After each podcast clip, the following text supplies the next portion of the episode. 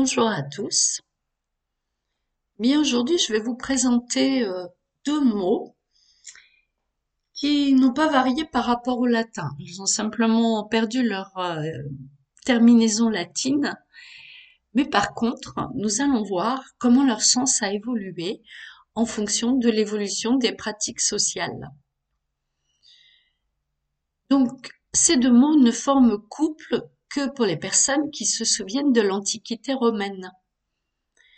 À Rome, en effet, chaque patricien, c'est-à-dire noble, avait sous sa protection un certain nombre de plébéiens, les hommes du peuple.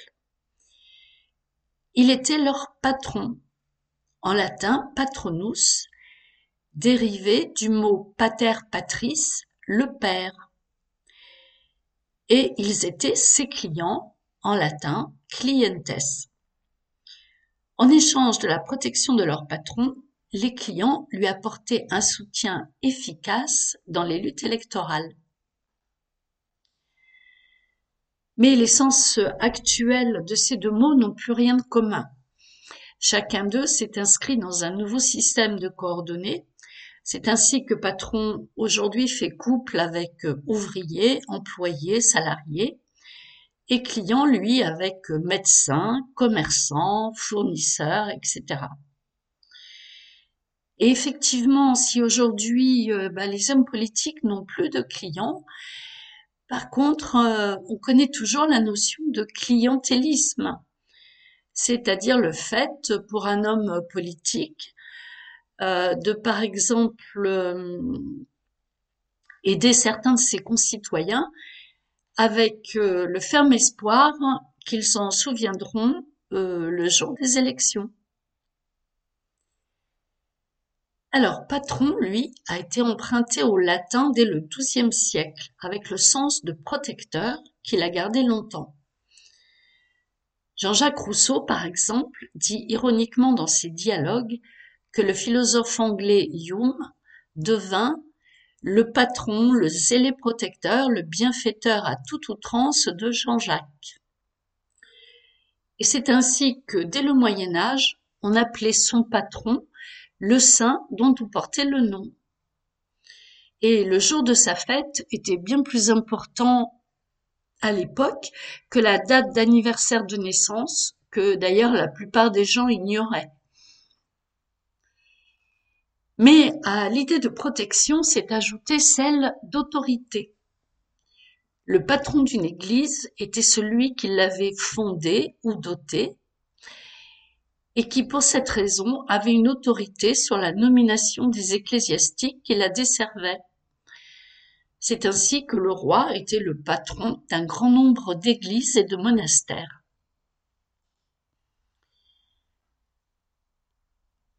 Également sous l'influence de l'italien, Patron s'est dit au XIVe siècle de l'homme qui avait la charge d'une barque ou d'un bateau de faible tonnage.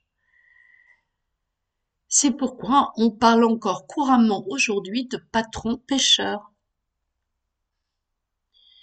Et puis le sens d'autorité s'est développé plaisamment dans la langue familière. Dans l'école des femmes de Molière, quand Horace le jeune amoureux raconte que la fortune cruelle a ramené des champs le patron de la belle, il veut dire celui qui a autorité sur celle qu'il aime, c'est-à-dire en l'occurrence son tuteur. Mais le sens moderne de patron ne date que de la seconde moitié du XIXe siècle. Littré dit que dans l'industrie, les ouvriers donnent le nom de patron au maître de l'établissement. Cette indication est précieuse car elle révèle l'origine familière de la dénomination. On voit qu'elle est partie des ouvriers, non des maîtres. Puis elle a remplacé maître et est devenue le terme que nous connaissons aujourd'hui, c'est-à-dire un terme de rapports euh, économiques et sociaux. Client a eu une fortune toute différente de patron. Tandis que ce dernier mot a été emprunté anciennement et avec certains sens encore vivants, comme le saint patron, Client n'a été emprunté qu'au XVe siècle et a gardé son sens ancien seulement par allusion à l'Antiquité romaine. Le pivot de son évolution a été le client de l'avocat. En effet, parmi les devoirs du patron romain à l'égard de ses clients, figurait l'obligation de les défendre en justice. L'avocat moderne a hérité de l'Antiquité cette conception qu'il était le protecteur de ceux qui le consultent et que ceux-ci peuvent être légitimement considérés comme ses clients au sens antique du mot. Cette dénomination s'est étendue ensuite aux personnes qui consultent le médecin, et puis le sens ancien étant tout à fait perdu de vue, à celles qui achètent chez un commerçant. Mais Littré, lui, s'oppose encore nettement à cette extension. Un médecin a des malades, un marchand a des pratiques et non des clients nous dit-il. Mais le client a cependant fini par s'imposer, peut-être parce qu'il était plus flatteur. Il a éliminé les anciens termes de pratique et de chaland. Pratique, c'est dit au XVIe siècle, d'abord de la clientèle conçue collectivement, puis de chaque individu qui la compose. Chaland est un mot très ancien, issu du participe présent du verbe latin calere qui veut dire être chaud. Il s'est dit de toute personne ayant de la chaleur, c'est-à-dire de l'enthousiasme, avec pour contraire nonchalant, et a pris le sens d'ami et enfin de client. De chaland, au sens de client, nous avons gardé le verbe achalander mais dans la langue de la plupart des Français, ce mot a subi un changement de sens singulier.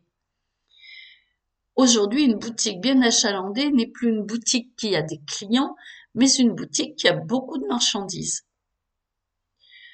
On peut l'expliquer par le fait que le dérivé achalandé, ayant perdu son mot simple, c'est-à-dire chaland, et n'étant ainsi plus motivé, comme disent les linguistes, se trouvait bien dans une situation propice à un changement de sens.